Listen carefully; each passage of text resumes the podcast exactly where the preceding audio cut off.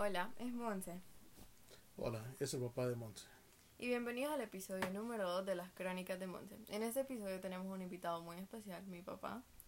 Este, antes de cederle la palabra, queremos, por opinión del público, tu opinión y tu reacción al primer capítulo o a la historia que se contó en el primer capítulo del podcast. Me parece interesante, bien estructurado. Le faltó escribir un poco, pero eh, con todo y todo, sí, bien contada la historia. No sé qué tan real sea porque no estaba yo ahí. No real en que se exageró, sino que se omitieron detalles que le pueden ganar un castigo a cualquiera que cuente la historia.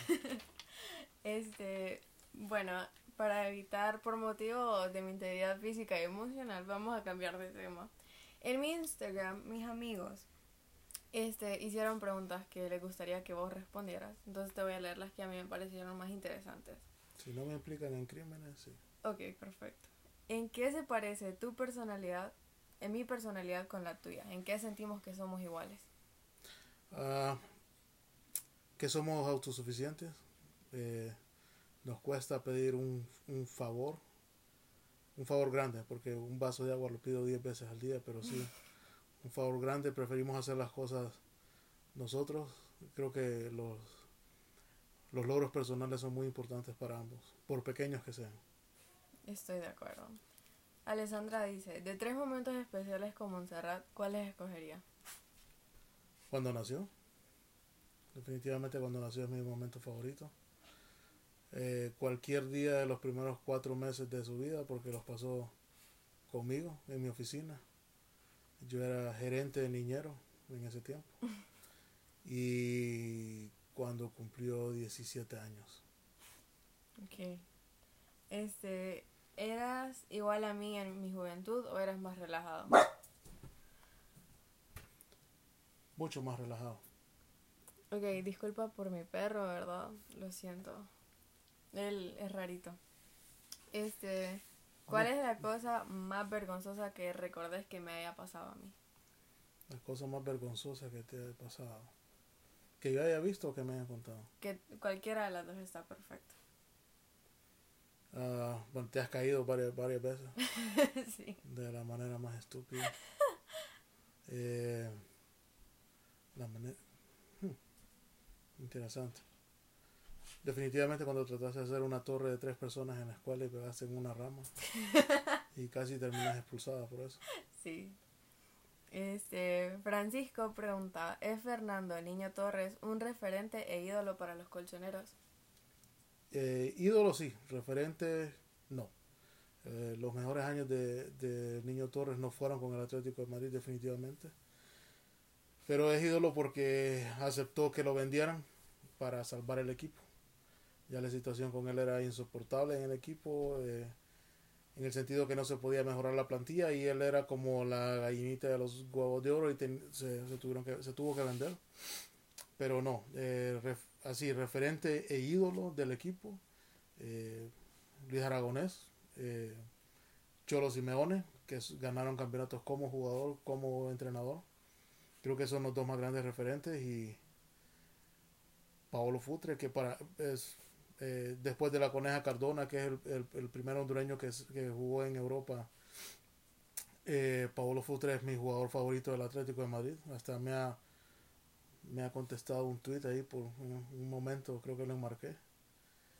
Eh, pero sí, no, definitivamente sí es un ídolo. Eh, es amado por todos los, los colchoneros. Creo que eh, nadie nunca se va a olvidar de, de Niño Torres. Será eterno. O sea, sí será eterno, pero eh, hoy por hoy no es el, el, el mayor referente del, del, Atlético de Madrid. Excelente. Pregunta Diego, ¿qué pensás acerca de Juan Orlando Hernández? Acerca de Juan Orlando Hernández, eh, deberían matarlo, eh, debieron abortarlo, eh, la mamá se lo debió tragar.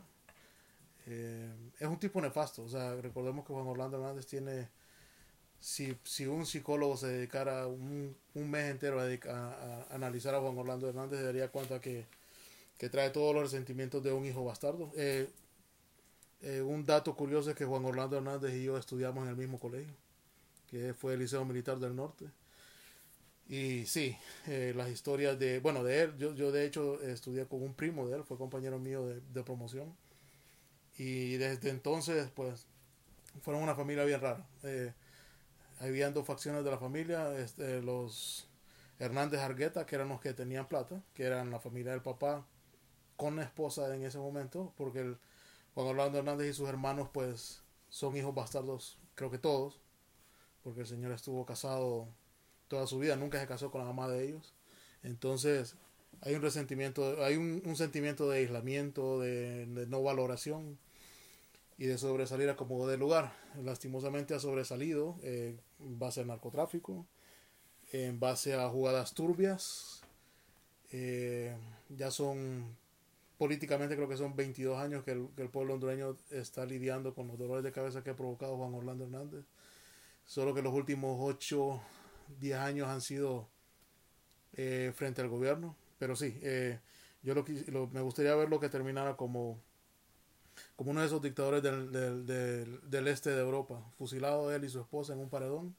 Y si se puede, los hijos, pues matado el perro, se acaba la rabia. Exacto. Pregunta Daniel si me ha visto bien bola. Sí. Sí, no, sí la he visto. Pero es más es más soportable que el hermano. no soy tan ridícula en esos extremos. Este, ni cagadalera. ni este, cagadalera ni bulliciosa. Que sí. a mí no me gustan los bolos bulliciosos. Y, soy más sensible. Soy un poco más sensible. Como toda mujer. Sí. Después piden ahí que te quedó grande la yegua en el karaoke y todo eso.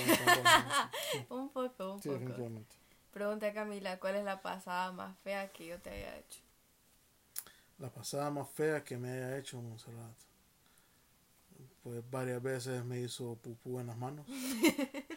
Estando bebé, ¿verdad? Cabe sí. mencionar. Este. ¿Qué más? Cuando empezaba a cocinar, eh, porque creo que es algo que también tenemos en común, que a los dos nos gusta cocinar. Y hacemos un buen equipo cuando cocinamos.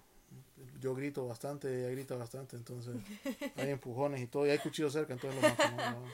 Pero cuando empezaba a cocinar, eh, como todo principiante de cocina, me hizo una comida que estaba, era más sal que comida y me tocó comerla, creo que me purgó en ese momento. Pero sí, eh, no, no han sido cosas graves, pero sí, no, obvio, y definitivamente traerme el primer novio a la casa, creo que ese día, ese día sí, hasta un diente se me zafó de la cólera. Ok, pregunta Marvin, peor pena que te he hecho pasar en público. Peor pena que me has hecho pasar en público.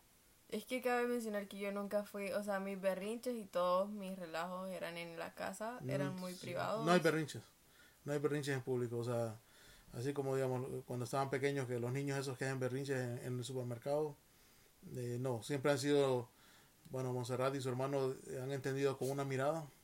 Sí. Creo que todavía, todavía entienden con una mirada, entonces no, no, no tengo un momento así que diga yo qué, qué vergüenza, pero no.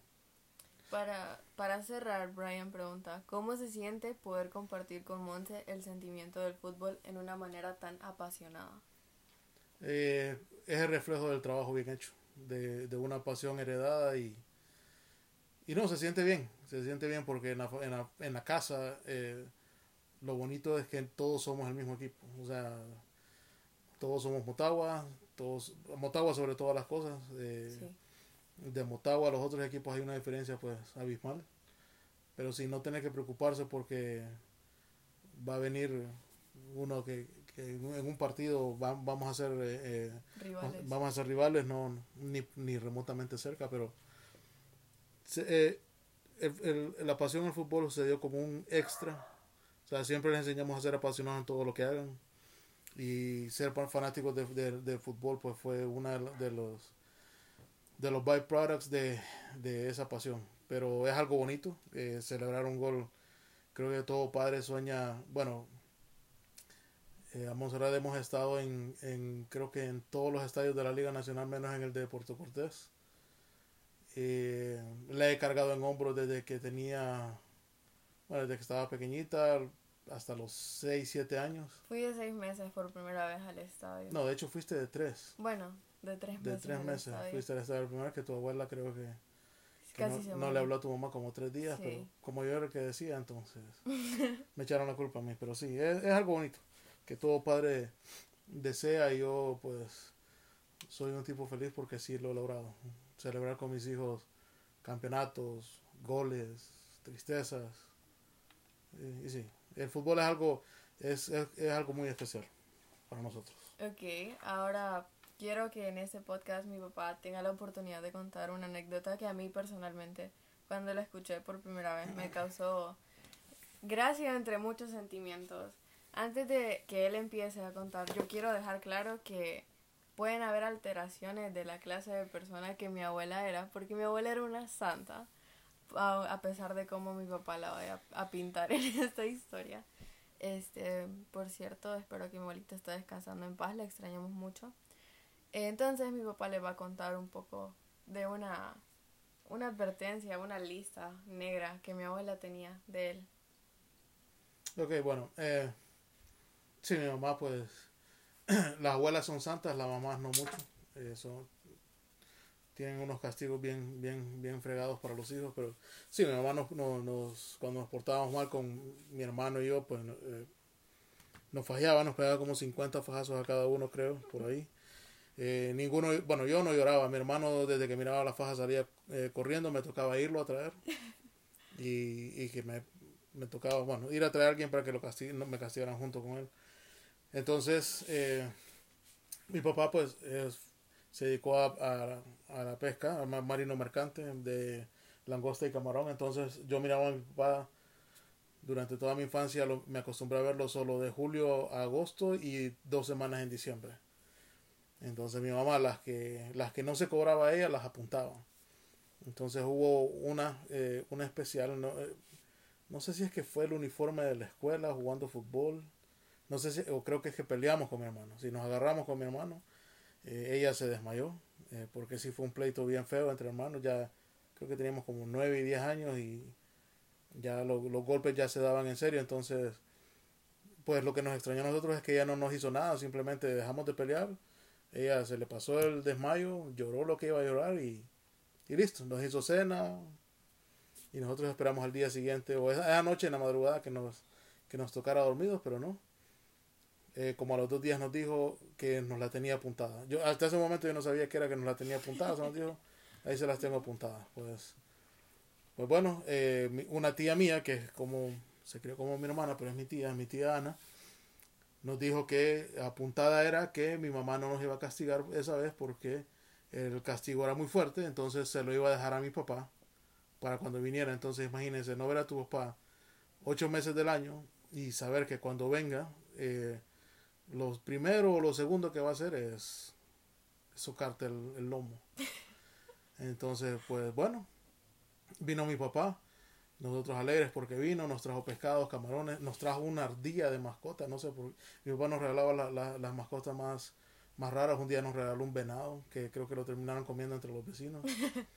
Entonces vino mi papá. Eh, ese, ese día pues sabíamos nosotros que no iba a pasar nada. Entonces, pero ya después de la segunda noche yo dormía con dos camisas y un pantalón en un calor en Roatán que no se soportaba pero prefería deshidratarme, aguantar los fajazos, porque solo eran tres. Mi papá solo pegaba tres fajazos, no te decía nada y adiós.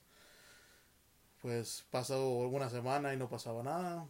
Pasó la segunda, no pasó nada. A la cuarta semana ya a mi papá le tocó, le tocaba irse de regreso al mar y me pidió bueno que fuera a ayudar. Como siempre con mi hermano le, le vamos a preparar el barco antes de irse eh, y el día que se iba, pues íbamos, nos íbamos a estar todo el día con él y, y, se iba, por lo general salía en la madrugada, una o dos de la mañana ya, ya salía el barco por el mar y nosotros nos íbamos a la casa. Entonces, a mí me pareció raro. Entonces, bueno, con mi hermano como a las 10 de la noche cantamos victoria, que no nos iba a pasar nada, que ya estuvo. Y pues bueno, ya, ya como a la una y media llegaron con la, la carta para que mi papá se fuera. Y cuando yo, bueno, papá, nos vemos y abrazándolo y me dice, ¿y vos para dónde vas?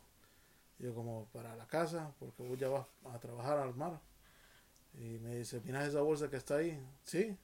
Bueno, esa es tu ropa, vas conmigo, ese va a ser tu castigo. ¿Vos crees que te íbamos a dejar pasar? Y pues nada, me tocó ir a chambear, la peor experiencia de mi vida. Y vi que a mi hermano pues le pegaron su su buena vergueada ahí en la, en la despedida. Entonces sí, sí fue un castigo bien feo porque yo me mareaba bien rápido. El barco los primeros días apesta puro cuero de vaca. Entonces no podía comer porque vomitaba, no podía dormir porque vomitaba, me vomitaba dormido.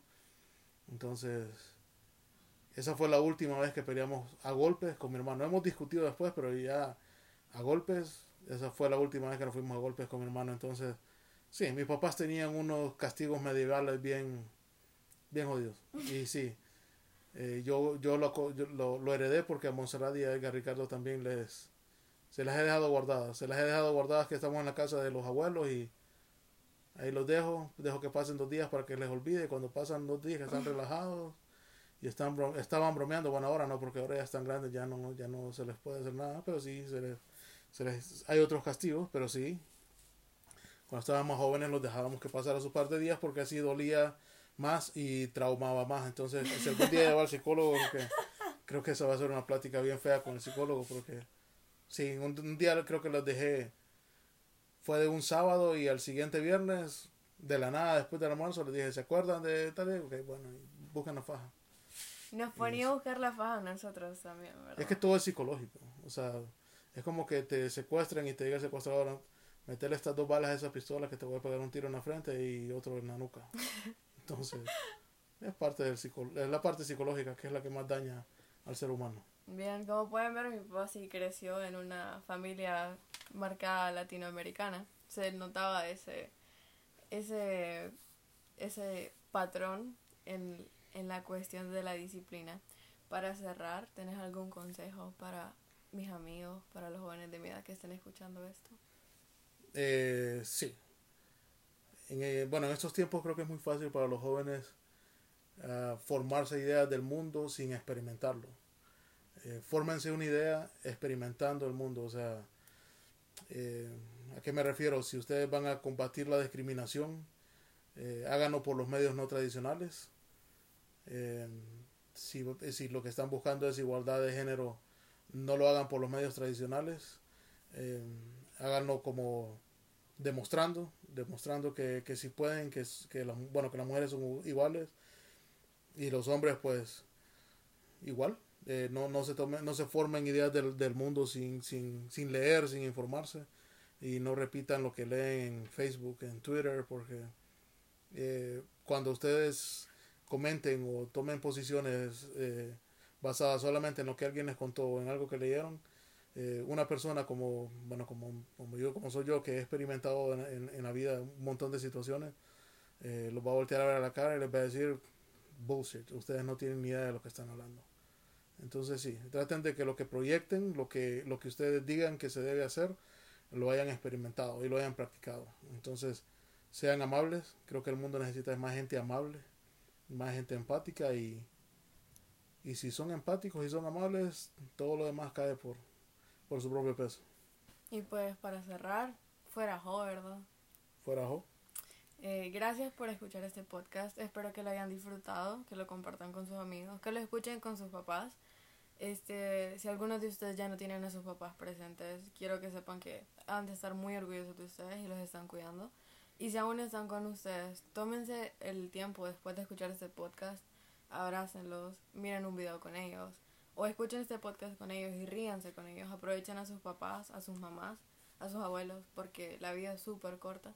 Entonces no tomen ninguna oportunidad por alto, no la pasen por alto. Y cuídense, díganle no a las drogas, estudien, estudien mucho.